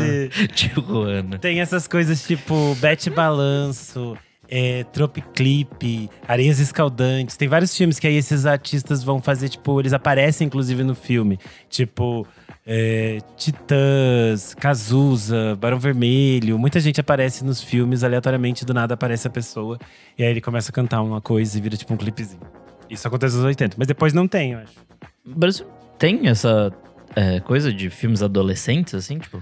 Ah, foi se construindo americanos? ao longo da última década. Tem surgido algumas coisas, né? Mas é um pouco com viés, um, centro, um pouco mais existencial. Tipo o filme da Marina, da Marina Persson, aquele Califórnia. Ele tem uma pegada Uhum. bem parecida com esses filmes indie norte-americanos de, de, Sim. de o único fake. que eu lembro era um meio besterol, assim, que tinha, sei lá, o Marcelo Adnet. E era um negócio meio, meio esquisito, assim. Mas a trilha zero me chama atenção. Eles têm, por exemplo, eu acho que é meio difícil de produzir, eu acho que eles não têm muito interesse de produzir, mas tem coisas que dão super certo. O Confissões de Adolescente, a versão que eles fizeram pro cinema, fez super sucesso, as pessoas jovens gostam muito. Vira e mexe, tipo, tem aquelas coisas que eles fazem na internet, tipo, edits, juntando as imagens do elenco, falando das, das atrizes, porque são atrizes que que depois começaram a fazer outras coisas na TV, né? E eu acho super legal. Ai, tem um Mas- que eu lembrei que eu sou apaixonado. A trilha é linda, a história é linda, que é Os Famosos e os Duendes da Morte, do Esmir Filho. Eu sou Ah, apaixonado um por esse filme. Gente, que- meu É Deus. esse muito filme bom, esse filme é lindo, lindo. Reveja Meu Deus. ele, amiga, porque ele muda muito ao longo. Eu já revi ele assim umas duas ou três vezes. Nossa, faz tempo que eu não vejo. E, tipo, ele só cresce pra mim. Eu era viciado numa Nossa, série que o Esmir filme é tinha na. TV Cultura. Que Qual que era? Tudo que é sólido pode derreter. Aí depois. Nossa, eu lembro de. Meu Deus. Gente, Era dele do Rafael Gomes, que o Rafael aqui. fez aquele música pra morrer de amor. Sim, que era música pra cortar os pulsos e tudo mais. Sim. Então a gente tem, acho que a gente tem coisas meio alternativas, que são coisas independentes desses criadores que Total. meio têm a sua vontade de fazer e criam algumas coisas. Por exemplo, hoje em dia a gente tem os filmes da Anitta Rocha da Silveira, que ela pega, tipo, faz filme de adolescente de terror. Tipo, Mate-me, por favor, o Medusa, que vai estrear. Ah, é verdade. É bem alternativo, bem diferente. Por exemplo, o Mate-me, por favor, a trilha é toda de funk melody, assim. É, só o comentário aqui ó, do Que Pedro legal. Carvalho, nosso Que madrinho. legal. Ele falou: ó, dos filmes adolescentes brasileiros dos últimos anos, gosto bastante do Deslembro, do Casa Grande e do Mate-me, por favor. Ah, o Mate, por favor. Essa Casa Grande eu ainda não vi, eu tenho que ver, é um vacilo. Mas enfim. é isso. Eu acho que a gente só pode, pra fechar, citar aqui um marco, que senão as pessoas vão brigar com a gente depois, que é Meninas Malvadas, né? Só pra gente não sair Nossa, sem falar. sim. Verdade, por favor. verdade. Senão a gente vai ser cancelado na internet. Uhum. E seria um erro, porque a trilha é realmente maravilhosa. Eu acho que ela também capta muito bem o espírito do filme, ela conversa muito bem com o filme. Tem coisas que ficam muito relacionadas ao filme, tipo Milkshake da Kelly's. É sempre lembrado por causa do filme. E eu acho que é uma. É verdade. É uma confluência de coisas muito boas, porque na prática Meninas Malvadas é tipo uma mesma história que já foi contada em vários outros filmes, né? E eu acho muito interessante como ela é, ele é tão bem feito, assim, como o filme é extremamente divertido e ele continua muito engraçado até hoje. É que ele é quase uma paródia, né? Mas ele dá uma volta a mais e não vira uma paródia. É que ele tem o, o charme do, da- do roteiro da Tina Fey, né? Que é tipo Sim. bem redondinho. Mas eu acho que ele conversa com esses outros universos de que é um filme que tem uma, uma embalagem específica, mas ele é bem mais é, construído e amarrado por dentro. Assim, que é tipo Headers, é, as, as Patinhas de Beverly Hills, o Jawbreaker, aí as Minas Malvadas. Sempre tem essa coisa que é uma linguagem bem pop, mas tem uma discussão, uma, uma coisa mais irônica ali dentro, sabe? É mais debochado, assim. Não é uma, Uhum. uma bobagemzinha. Eu acho que por isso que é tão, é tão bom. E eu acho que a trilha também conversa com isso. Acho que é isso. É. Boa. Fechamos, gente. Vamos pro segundo bloco do programa. Não paro de ouvir.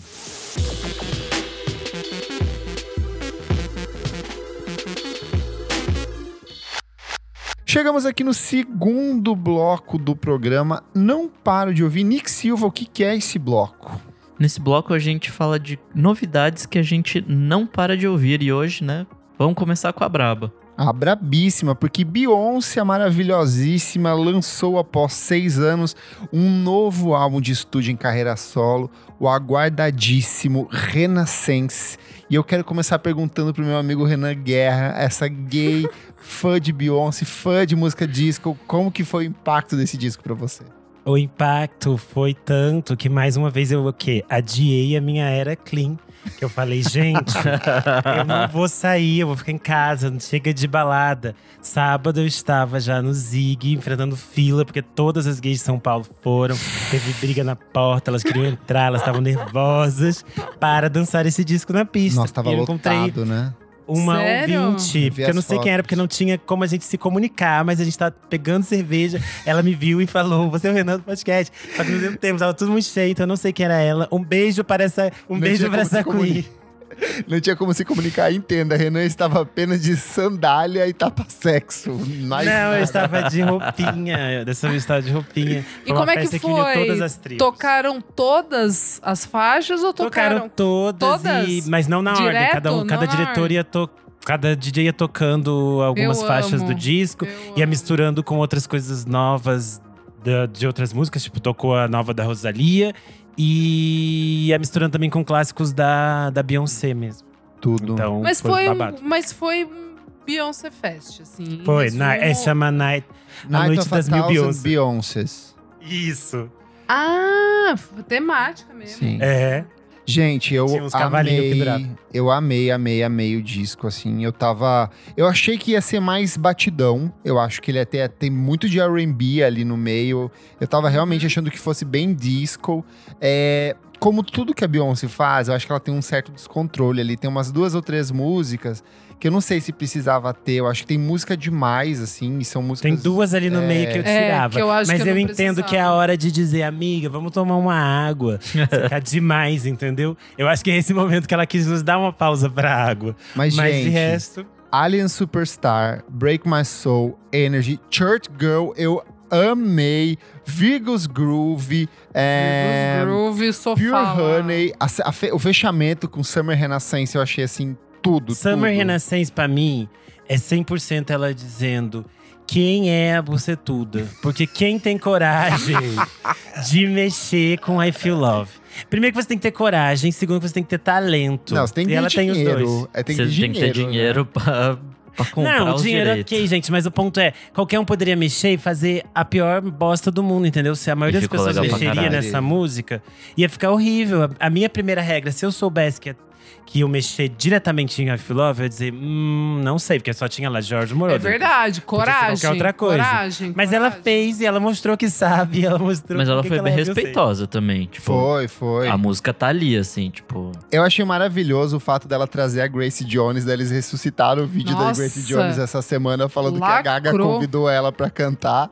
E ela falou que não, não vou cantar com você, você não tem ideia nenhuma do que, que você quer fazer, você só me quer participando ali aleatoriamente na sua música.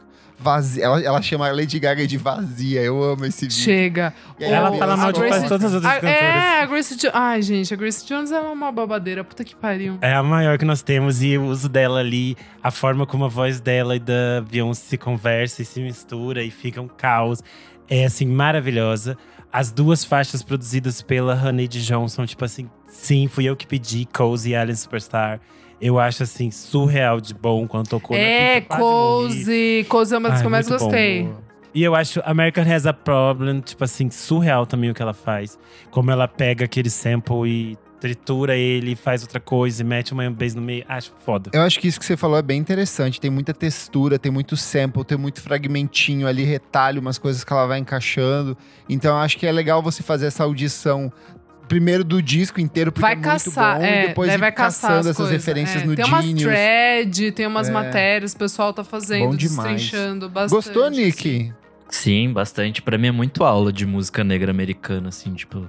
Tem de bounce até Miami Bass, tem, é, sei lá, tipo uns house, as tequineiras, vai ter, tipo, coisa pra caralho, vai ter disco e soul, obviamente, R&B. Então, tipo, tá tudo ali e tem, um, sei lá, vai ter uma música que vai ter umas três coisas dessa junta. Sim. Vai ter uma que vai ser mais especializada em alguma coisa ou outra. E assim, é um disco bom pra caralho, assim. Eu fiquei ouvindo no, no dia que saiu, né? Na manhã da sexta. Eu fiquei tipo, caralho, Eu também isso é foda. sexta. Caralho, essa música é boa. Caralho, essa música é boa, sabe? Tipo, Eu só E é o disco uma todo, vez, assim. caras. Não tive tempo, mas eu já gostei demais, assim. Eu, já lembro que passei de Cozy me 80 pegou- execuções aqui. Plays. Eu nem sentei pra escrever ainda. Então vai dar umas 300 execuções até o final do- da semana. Meu Deus, amigo, que loucura. Eu ajudei a Não, pagar os é. boletos da Beyoncé, que eu É, sou tá bem ouvinte fraco e a da Rosalia. Teve uma marca aí de bater, sei lá, tipo, um milhão de plays, não teve um rolê assim? Ah, deve ter Teve, estourado teve. E trilhões. saiu que- Isso tipo, Spotify, né? As top 10 faixas, tipo, de estreia do final de semana era basicamente a música da Rosalia e todas da Beyoncé. Sim. As outras nove eram da Beyoncé. Ah, s- óbvio, Justiça. né? Tudo. Não, é.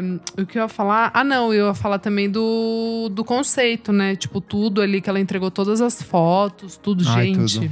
Nossa, todas que as fotos maravilhosas. Todas as fotos Porque nem, nem maravilhosas. sempre a mamãe tem, teve um bom gosto pros looks. Exatamente. Às vezes ela já foi meio Também Desculpa, era a mãe dela que fazia os desculpa. looks.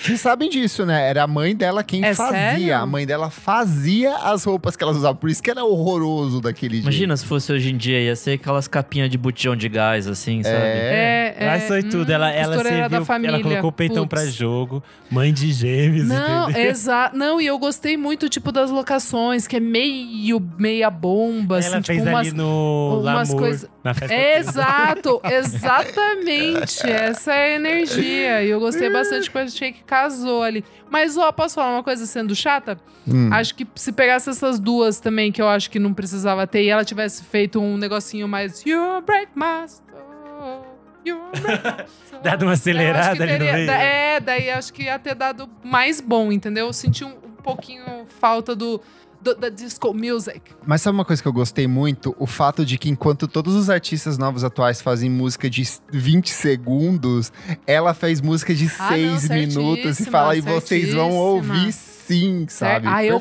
gosto, sabia? Eu gosto. Não, mas vindo de um lugar da música eletrônica, tem que ser música longa mesmo, né? Exato. Mas Tu- essa tocar galera da pista, disco pô. que tá voltando agora, um monte de gente pega só a base ali e faz música de um minuto e foda, sabe?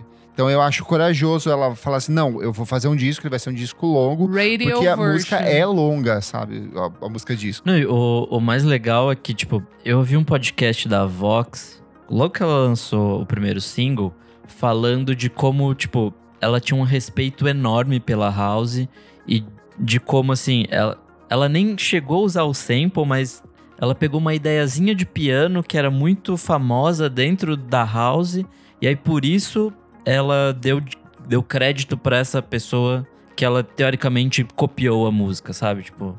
Sim. Então é um negócio muito de respeito, assim, de tipo, falar, eu não, eu não tô chegando aqui só pra, pra, tipo, pegar tudo que vocês fizeram e pronto. Tipo, eu tô aqui pra levar adiante tudo que vocês fizeram, prestando respeito a tudo isso e tal. Então acho Maior. que existe bastante disso no disco. Cavalona, E, desgraçado. e aí as pessoas estavam encrencando com essa coisa de várias faixas, ter muitos produtores. Tipo, a Diane Warren tava jogando shade pra Beyoncé. Eu falei, Diane Warren, se olha, se liga, né? Olha no espelho, você não faz nada de bom gosto faz séculos.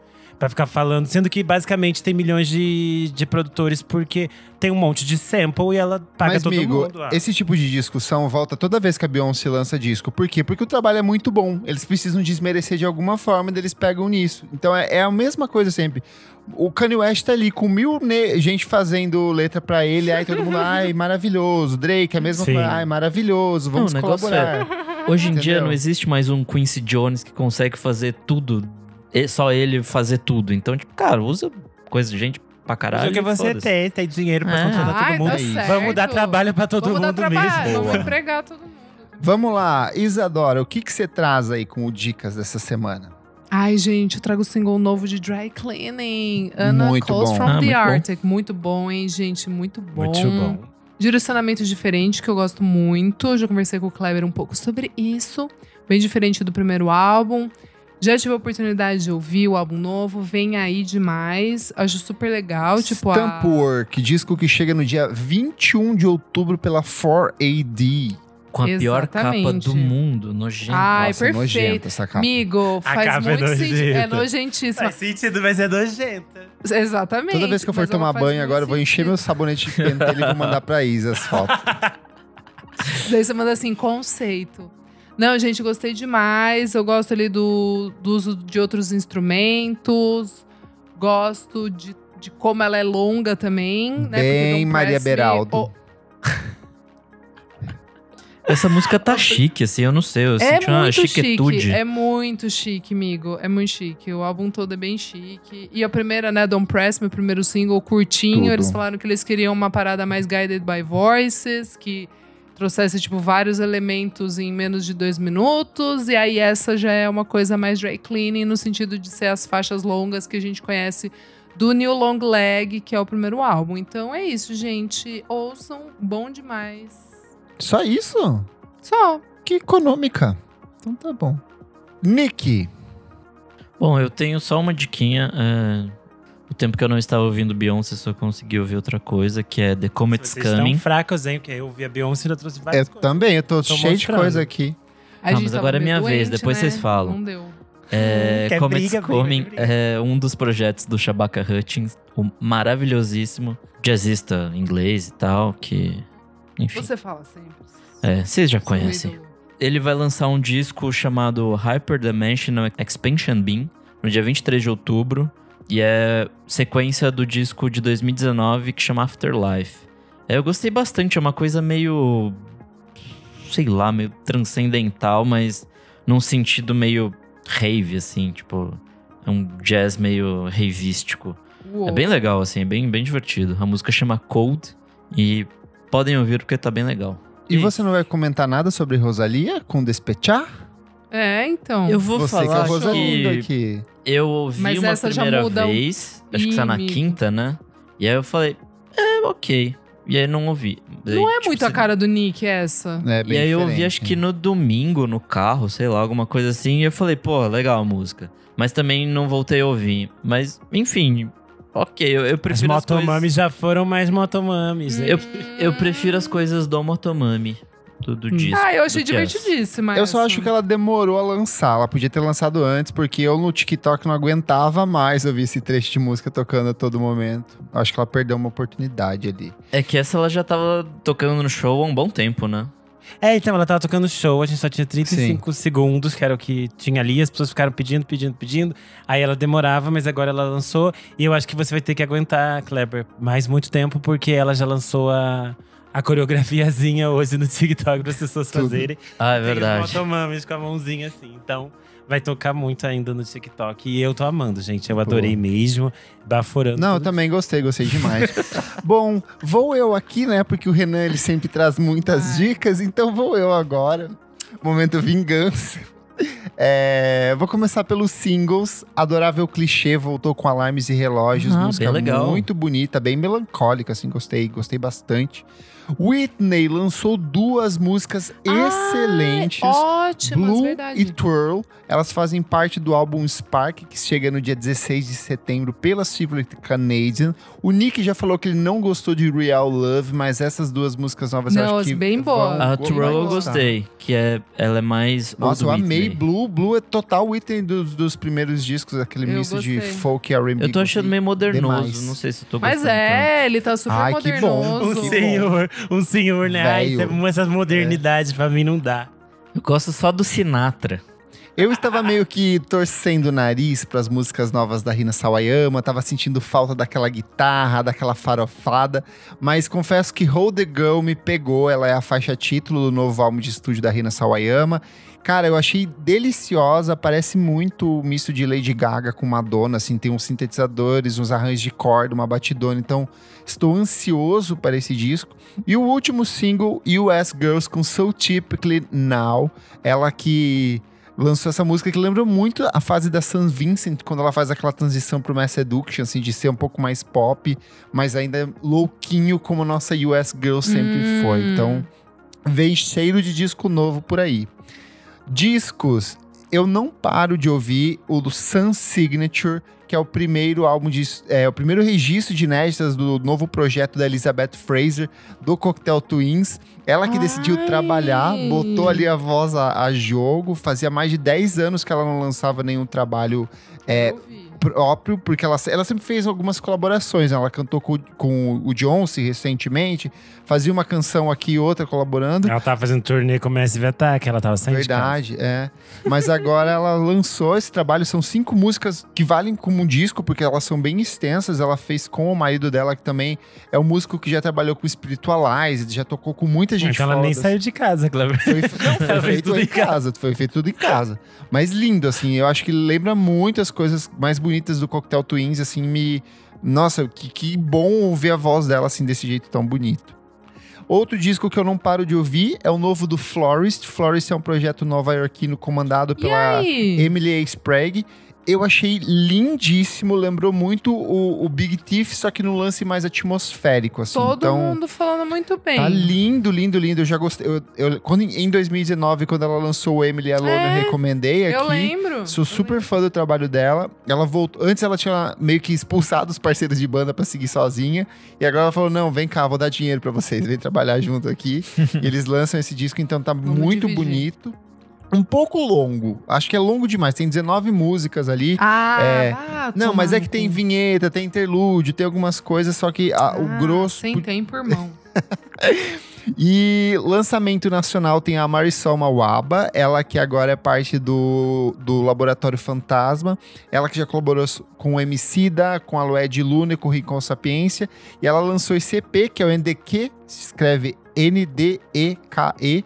A Marisol Mawaba, ela é congolesa, de origem congolesa, e nesse EP ela tem a participação da Linda Quebrada, Drica Barbosa, os nossos queridíssimos da Tuyo e uma música inédita que foi produzida pelo Yuri Rio Branco, que trabalhou com Marina Senna. Mas pra mim, depois de Beyoncé, o grande lançamento da semana é o Bora. Chet Pyle com God's Country. Pra mim é um descasso, assim, em termos de letra, talvez seja Gostei. uma das melhores coisas que eu vi esse ano.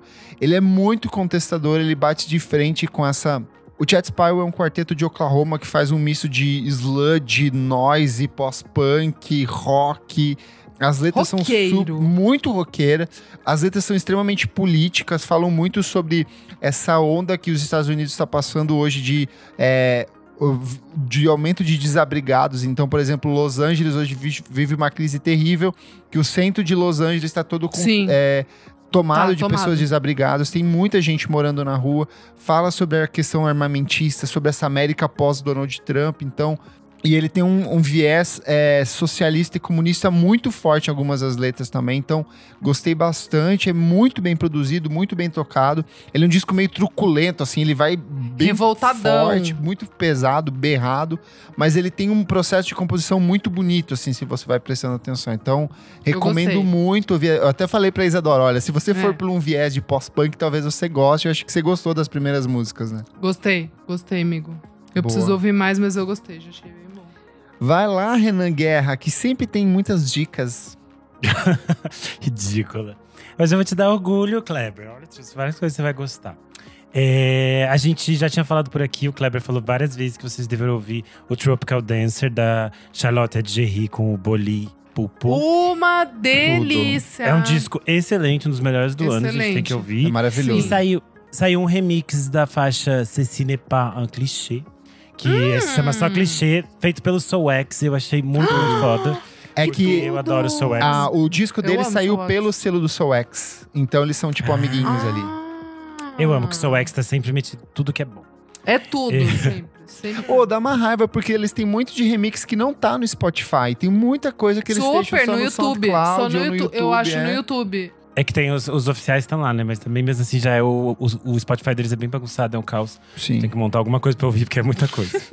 É, aí, além disso, também no universo da, da música eletrônica, sei lá, as pessoas estão fazendo umas parcerias, aí eu vou ouvir umas coisas que às vezes eu nunca imaginava ouvir. Nem ouvi a música do Stromae com a Camila Cabelo, porque fiquei com raiva. Nossa, isso Mas- rolou. Rolou e lançou clipe, inclusive, com ela. Jesus. Chocado. Sim. Fiquei passado, mas enfim. O que eu fui ouvir foi o Fred Again fazendo música com o Swedish Ai, House! Mafia. Com E ficou Future. perfeito.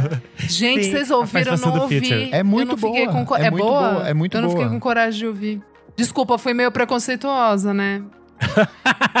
Enfim, eu também fiquei com preconceitos. Adora quando eu falei Ai, o nome sim. Swedish, Swedish House Mafia. Mas eu adorei a participação do Future, é super legal. A música se chama Turn on the Lights Again. É, Fred É que sabe o que homem, que é? Né? Então, É, essa música é uma das músicas do primeiro disco do Future que completou 10 anos agora, que é aquele Pluto, que é um dos marcos do trap. E aí o Fred Again fez meio que um remix dela, junto com o. Só que é parte dessa onda de lançamentos que ele tem feito com vários outros produtores, que a gente já comentou aqui nas Sim. últimas Não, é semanas. homem. É o muito bom. Eu adoro. Quem não conhece ele, a gente tá sempre falando aqui, mas é só procurar. Fred Again tem dois pontinhos no final. É, saiu um novo single da Joyce Moreno, se chama Descompassadamente. É, eu já tinha falado por aqui esses tempos sobre um disco da Joyce, o Visions of Dawn, que tinha sido redescoberto, ele era dos anos 70 e tudo mais. Esse novo disco que vai sair dela também é um disco dos anos 70, que eles encontraram a fita. É, o disco vai chamar Natureza, sai dia 30 de setembro pela Far Out Records, que é aquele selo é, inglês que lança as coisas brasileiras. E esse disco foi gravado em 1977 em Nova York, com produção do Klaus Zogerman. Essa fita tinha se perdido porque ela gravou todo o disco em português. O Klaus queria que ela fizesse tipo uma versão em inglês. E ela falou tipo, ai, Klaus, hoje não, cara. e ela não quis. Not o Klaus today, man. é, o, o Klaus deixou, ficou meio assim, aí o projeto ficou meio engavetado e achava-se que essa fita tinha se perdido para sempre. Depois que o Klaus morreu, a filha dele achou essa fita da gravação em casa. O disco tem. Esse single que saiu descompassadamente tem a participação do Maurício Maestro, que tá nesse Visions of Down. Tem os out- outros nomes que tocam no, nesse disco Natureza, como o Naná Vasconcelos e o Tuti Moreno. E eu tô bem curioso pra ouvir, porque parece que tem essa coisa. É mais uma conexão da Joyce com esse universo do jazz, assim, do Klaus Zogerman. Então eu acho que vai ser bem Tudo. interessante. É, além disso, saiu um EP do Alejandro Hernandes, é, se chama Live em São Paulo. Ele é um artista colombiano é, que é radicado aqui na cidade de São Paulo. Ele mudou para cá um pouco antes da pandemia começar e acabou ficando, mas ele vinha de uma de passagens por diferentes países da América Latina e são quatro faixas. Eu acho bem interessante que ele faz uma mistura de ritmos, vai passar por algumas coisas como a salsa, o merengue, a rumba. Então é bem legal, como a gente falou esses dias de eh, música latina. Eu acho que esse é uma, um bom lançamento. De disco, saiu o disco do Rico Jorge, Rascunhos e Resenhas. Volume 1. E aí? Eu não Eu vi achei ainda. excelente. É que legal. Eu achei muito gostoso de ouvir. Eu acho que tem essa coisa meio Ele também é um solar, psicodélica. Meu amigo, respeita. Eu conheço ele também, amiga. Respeita menino rico. Falo na cara, Enfim. Rico, você é um gostoso. Falando da música, não que não ache ele gostoso, tá falando da música. É, eu também achei a música muito gostosa. É, eu acho que ela tem um clima assim, solar, uma coisa meio pôr do sol, meio sunset. Às vezes, Hum. ah, sei lá, as- muitas das coisas de eletrônica nacional que estavam saindo, eu tava achando sempre muito dark, muito assim, final da mamba negra já, Sim. sabe? E aí essa não, essa tem essa coisa, tem um pouco de psicodelia que eu acho que às vezes falta. Ele brinca um pouco com algumas coisas da, da MPB e tal. Eu acho que isso é bem legal. Então eu gostei bastante. Pra quem gostar, ele lançou pelo selo da Gopta ano passado um single duplo, que é o Doce e Benção, que também é muito bom. Eu acho que reforça um pouco dessa atmosfera ensolarada que o Renan tá É. falando. E essa semana também tá saindo o novo EP do Rico da Laçã, Fim das Tentativas. E, assim, excelente, gente. É uma sequência do Dolores Dalla, Guardião do Alívio. É meio que ele segue nesses processos de, de cura e de autocuidado, digamos assim. E eu acho que é um, um acompanhamento perfeito porque ele produziu antes. É, o disco segue com o mesmo. Tem a produção do Dinho, tem as pessoas Do que ele já RGD tava. também. Isso, tem as pessoas que ele já estava trabalhando, já estava cercados, mas é muito interessante. Tem uma participação da Cel em Guia de um Amor Cego, que é tipo assim, maravilhosa. A voz dele e da Cel juntos fica assim. Ai, que lindo. Isso é logo no começo, aí você já tá emocionada. Aí você vai passando por várias coisas muito bonitas. E daí chega na faixa final, que é a fim das tentativas. Tem participação da Tuyo. E é, sei lá, pra mim já é uma das músicas mais bonitas desse ano, assim. Então é uma coisa maravilhosa. A capa do disco também é linda. Tem ele com o cabelo de… Uns coraçõezinhos cortados no cabelo. É foto da Larissa Zaidan e arte do Olga Mendonça. Então eu acho que é um lançamento muito, muito bonito. E ele vai lançar também uma Tem uma outra música que ficou de fora desse EP, que é com o Baco do Blues, que ele deve lançar um pouco mais pra frente. Ele fez um show de lançamento do EP aqui em São Paulo, no CS Pompeia, e ele apresentou essa música com o Baco. Eu achei, tipo, muito boa, assim. É 100% aquela vibe, alô Baco, pode falar, eu tô metendo, 10 de 10. Eu adorei. Enfim, o Rico da Laçã, mais uma vez, entregando tudo. Fim das tentativas, saiu, pra quem tá ouvindo na quinta-feira, saiu ontem, nesta quarta. Boa. Vamos pro próximo bloco do programa Você Precisa Ouvir Isso.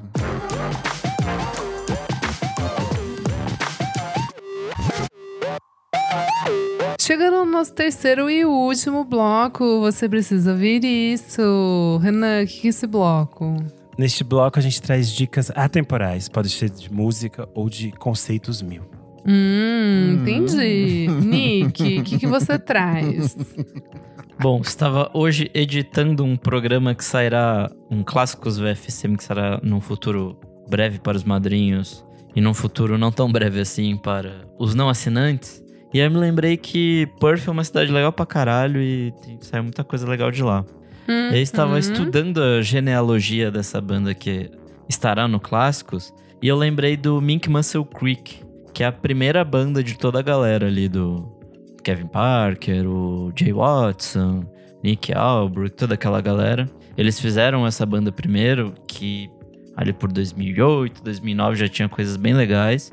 E é tipo bem proto Tame Impala, assim, é é, era uma banda meio desorganizada, então era tipo Kevin Parker mais cinco, sabe? E aí, tipo, cada um ia pra um, ia pra um instrumento diferente. E era uma po- proposta bem rock psicodélico, assim. Me lembra as coisas que. Mais o primeiro disco, mas uma coisa mais suja, assim. Sabe aqueles primeiros é, singles que o Tame Impala lançou lá em Amo. 2000 Eu amava. nada. É, é, é bem essa vibe, assim. É tipo um Led Zeppelin com Black Sabbath bem sujão, assim. E aí eles lançaram em 2014 uma coletânea que meio que encapsula tudo que eles lançaram até, até essa época. Então é, vale a pena. O, o disco chama Mink, Mink Muscle Crook. Então ouçam porque é bem legal. E é isso. Boa! Renan, o que, que você traz?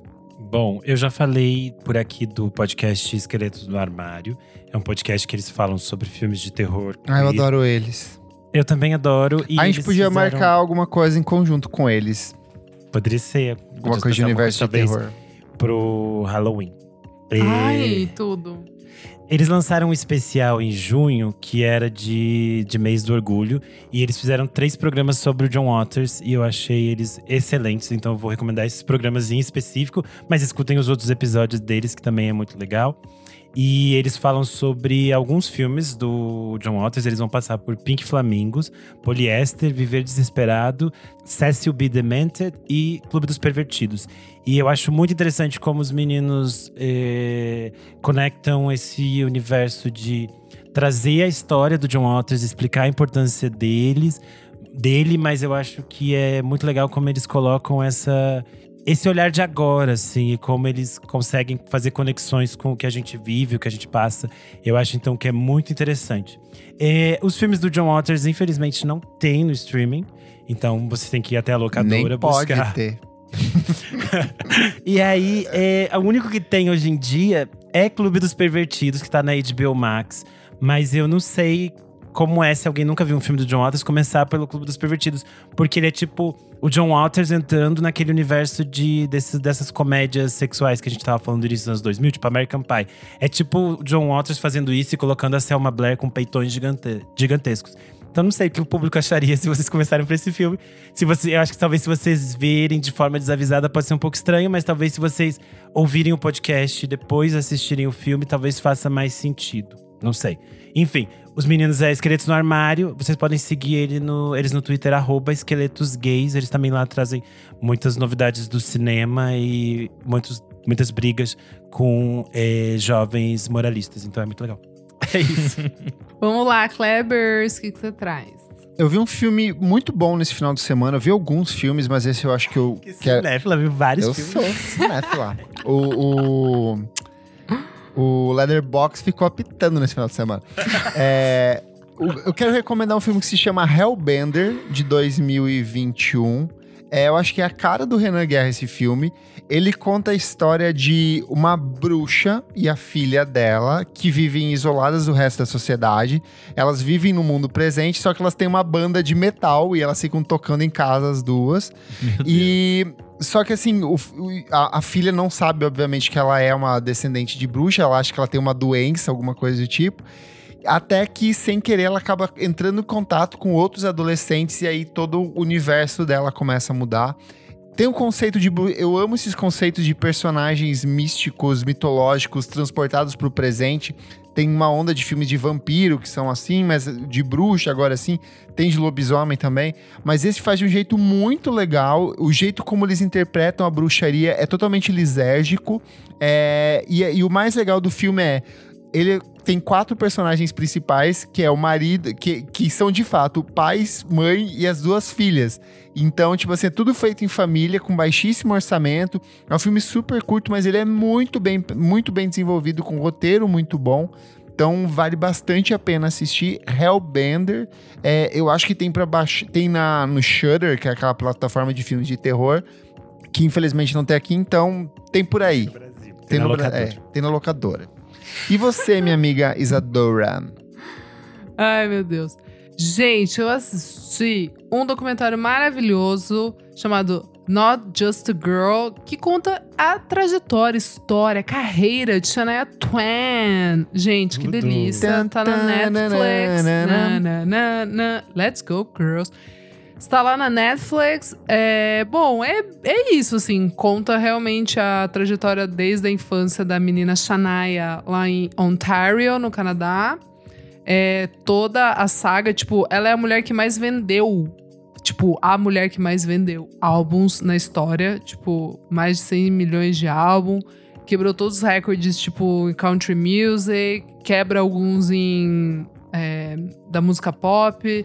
É muito legal porque Eu gosto o documentário... daquela dela que é assim, quem quiser me amar, Mas, tem que me tem aceitar. Que me aceitar. Tem que ser decente. Então, aí, além de ter ela mesmo contando a história dela e tal, tem participação do nosso maravilhosíssimo Diplo, da Ever Lavinges, Ever Lavigne. É, aparece o gostoso do Orville Peck, com a máscara, infelizmente. É, Lionel Richie é muito legal. Eu não tinha noção da história dela. É uma história bem triste, na real. Assim, acontecem várias tragédias na, na ao longo da, da vida dela. É, mas, cara, é muito incrível, assim, ver, ver tudo que ela fez, principalmente a parada dela quebrar, né, a. Tirar a, o, o country, tipo, pegar e começar a misturar gêneros, assim. Ela é a primeira que, que faz isso e faz brilhantemente. Tem toda. Eu não sabia, tem toda a história dela que o parceiro é, de, de, composição e tal, e que produzia os álbuns dela, era o ex-marido dela, o Mutt Lange, que daí depois a gente vai descobrir que é um grandíssimo de um babaca. E claro, né, é muito maravilhoso a gente ver, tipo, o legado dela. É muito legal que fala também sobre o público LGBT. Legado legal. Que é mais. Legado legal? É, o quanto ela influenciou, principalmente Mas, por causa miga, dos costumes. Quando eu vi é, o clipe do Man Você deve, ter Woman, você deve ter ficado foi, impactadíssimo. Foi naquele programa do. Acho que era da Sabri, da Patrícia de Sabri, que ela tinha na. Patrícia de Sabri, amiga, entrega a sua idade. Nossos ouvintes nem sabem que é Patrícia Cara, de Sabri. mas ela exato, passava no sábado exato. à tarde, assim, passou aleatoriamente. Eu falei, que maravilhoso, assim, adoro, adoro demais. Total. Ou seja, Shania andou para Taylor Swift correr. Nossa, é pra todo, ah, todo, pra todo mundo. É, então, daí é legal, porque fala, tipo, que o primeiro álbum dela é. Tipo, é, não foi ela que escreveu, aquela coisa, tipo, grava, assinou com a gravadora, faz aqui as coisas que a gente quer que você faça. Aí no The Woman in Me ela já tem um pouquinho mais a de. Mulher em mim. já tem um pouco mais dela ali. Tem todas as é versões pro... possíveis eh, brasileiras próximas que Ela é um hit aqui. É. Maravilhoso. Que daí é o primeiro que ela produ que, ela, que o ex-marido dela produz, né, junto com ela e tal, daí e daí estoura, né? O Woman in Me, tipo, quebra os- todos os recordes de country music. Só que daí chega o Come On Over, que é um dos melhores álbuns da história, assim, tipo, são 16 faixas e 12 foram singles, então é completamente insano. E eu achei muito, muito legal, assim, saber um pouquinho mais da nossa diva Shania, gente. Nossa, eu amo ela. Amo demais. Eu amo. Não, e assim, Minha mulher tia. mais bonita do mundo na época. Tipo, legal, gente boa, sempre sorrindo, queridíssima com todo mundo. Ai, sério, que Cadê o diva. clássicos puta da que pariu. Shania? A gente Ai, já tinha fazer. falado disso, Isa. É, de a gente já fazer tinha o falado. Vamos Over. fazer o Come On vamos fazer. Over. Vamos fazer. Quero na minha mesa até as 10 da, Vou fazer da a pautinha, da a gente próxima grava Ai, Over. vamos fazer. Come On Over é uma delícia, Esse- pelo amor de Deus. Esse documentário é do Netflix? Netflix. Assista. Uma delícia. Boa. Fechamos, né? Fechamos. Comentários referentes à última edição do programa, número 206, em que relembramos festivais brasileiros que já não existem mais. Renan, me ajuda que tem muita coisa. Comentário do Vinícius Faria, ele falou assim: Oi, gente, amei o episódio sobre os festivais que já não existem. Eu toquei no Planeta Terra de 2013, era baterista da banda Hatchets, lembram? E amei fazer parte de um line-up depois de tantas vezes ter ido ao festival. Que concordo com vocês, foi ficando mais e mais mainstream. Minha banda acabou, me mudei para Amsterdã e sempre ouço vocês aqui. Saudades Terra na Montanha Russa, saudades Team, saudades tudo isso. Beijão pra vocês e parabéns pelo podcast. Eu amo ouvintes internacionais. Vinícius. Gente, que amei. tudo! Acho muito E chique. ouvintes Tu- né? não, e que. É, não, gente, eu ouvi as musiquinhas do Hatches na época, eu tinha no iPod. Que tudo! Maravilhoso, amei. Um beijo, querido. O malgf comentou. Que delícia esse EP. Eu tenho duas histórias pra contar. Um, na edição do Hollywood Rock que teve Tears for Fears, eu tinha só 4 anos de idade. Meu pai foi no festival e minha tia ficou vendo pela TV falando pra mim. Papai foi ver aqueles artistas da fita colorida. Fita cassete de Seeds of Love. Nesse show, eles encerraram com Woman's in Chains e era aniversário da Becken, que fazia os vocais femininos da música. A banda saiu do palco antes da música terminar e deixou ela fazendo os vocais finais em um loop eterno da voz dela. Super emotivo. Depois voltaram para o palco com o bolo e cantaram parabéns surpresa. A história 2 é: vocês esqueceram de comentar que na edição caótica do Claro que é Rock teve show do Iggy Pop. Teve um Não, a gente fazer- comentou. É que a gente falou The Studios. É, que Ah. era a banda dele, entendeu? A gente falou. Ah, tá bom.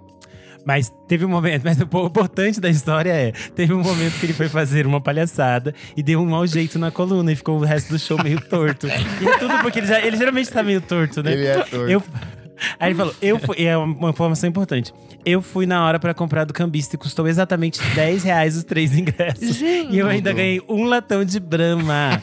Eu cheguei em casa e tive que jogar fora a minha calça e o meu tênis. Saudades da juventude. Gente, comentário aqui, ó. babado? Do DJ Catatal, que sempre traz fatos históricos importantes aqui. Lembrei de um festival importantíssimo dos anos 90, o Close Up Planet. A gente esqueceu dele. Nossa! Teve duas edições, 1996 com Silverchair, Cypress Hill, Bad Putz. Religion, Sex Pistols, e 1997 com Erasure, No Doubt e David Bowie. Em 1998 aconteceria a terceira edição em São Paulo, mas foi cancelada por causa de um parafuso da estrutura do palco. As atrações eram nada mais e nada menos do que Prodigy no auge do Fat of Land e Bjork na fase Homogenic. E aí, quer ver, ó? O CC Campus 81 ele complementou falando assim: arroba DJ Catatal. Teve edição de 1999 em São Paulo por causa do cancelamento em 1998, mas dessa vez só com Prodigy e sem Bjork, infelizmente. Os ingressos eram trocados por caixinhas de pasta de dente, foi uma loucura. Nossa, Foi tempos tudo, mais simples, hein? história. Caralho. Comentário Dangraf Underline fala: Legal demais o episódio, mas gente, preciso desabafar. Vocês quatro têm gostos musicais muito parecidos. É claro que eu sempre pego dicas incríveis com vocês do mundo pop, mas sinto falta de uma voz que coe um pouco para outros estilos, pessoalmente pro punk, hardcore, post e afins. Mas ok, aí é um nicho, né? Eu entendo se estiver pedindo demais, hahaha. Meu primeiro festival da vida foi o Skull Rock no AMB, acho que em 2000. Estava lá pirando nos moicanos da galera, me sentindo Disney Punks e com medo de encontrar um skinhead, hahaha. acho que foi só uma edição que teve The Vandals, Bad Religion e Offspring, na época que eles estavam bombando na rádio da MTV. Beijos, vocês são maravilhosos. Então, Dangraf, mas é que assim, essas edições nostálgicas, não vale a pena convidar outras pessoas, é pra gente relembrar também e lembrar das coisinhas que a gente foi aqui. Mas pode deixar que vamos tentar trazer mais metaleiros e punks para participar aqui da gravação. o arroba o Jorge não falou. Relembrar o claro que é rock foi sem preço. Na hora que Flame Lips mandou do You Realize, foi pura catarse. Palco cheio de gente vestida de bichos. Ah, o Marcelo conta essa parte no texto dele que entram uns bichos gigantes. É, Renan Guerra não fazer ideia é até compreensível. Metade das apresentações foi estranha demais.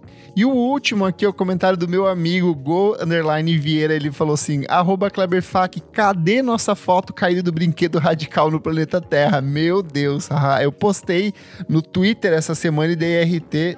Ai, que susto, Google! ok, Google, parar. Que susto! Nossa, tomei um cagaço agora. Ah, eu acho que essa okay, parte podia entrar no programa. o Google atacando. Gente, que desgraça. que desgraça. Ela não cala a boca. Não cala a boca. Enfim, Alexa postei tá... as fotos no Vagabunda, me deu um sustaço aqui. Postei as fotos no Twitter. Eu sou arroba Cleverfac no Twitter e no Instagram, dicas diárias de música todos os dias e você também pode acompanhar o meu site musicainstantanea.com.br. Não esquece de ouvir os programas essas que a gente lança toda segunda, que a gente faz com muito carinho para vocês. Eu sou arroba Almeida Dora no Instagram, Almeida Dora Underline no Twitter. E é isso. Eu sou underline Renan Guerra no Instagram e no Twitter. Eu fiz algumas playlists com Perfeitas. foco do Primavera Sound. Perfeito. É, são quatro. As capas tá são ótimas. No... Puta que pariu. Estão lá nomes, no meu no meu fixado do Twitter é Primavera Gays, Primavera Rocks, Primavera Intensas e Primavera Fritas. para todos os moods que vocês forem no Primavera, tem uma playlist. É isso. Boa, eu sou arroba Silva no Twitter, Nick Silva no Instagram e também voltei com playlistzinhas. Eu tenho Verdade. a 014 e a 015 que saíram essa semana. Eu vi. E é isso. Talvez semana que vem sai mais, não sei. Algum dia sai. Mas é isso. Não esquece de seguir a gente nas nossas redes sociais, arroba podcast VFSM em tudo. Segue a gente na sua plataforma de streaming favorita, essa mesmo que você está ouvindo, e avalie também, dá uma nota máxima ali pra gente. E se puder, apoie uhum. a gente no padrim.com.br barra podcast VFSM. Por apenas cinco reais por mês, você tem acesso a muitos programas com antecedência, participa do nosso grupo fechado para assinantes e pode fazer aqui, ó, como o Jefferson Tafarel, que está fazendo uma live ao vivo no Instagram dele, mostrando a gente lá, como o Fabrício Neri, como o Jefferson Cozenies e o Pedro Pedro Carvalho, que estão aqui ao vivo acompanhando e comentando aqui em tempo real. Muito obrigado pela sua audiência e até a próxima edição do programa. Tchau, tchau, gente. Tchau. Beijo.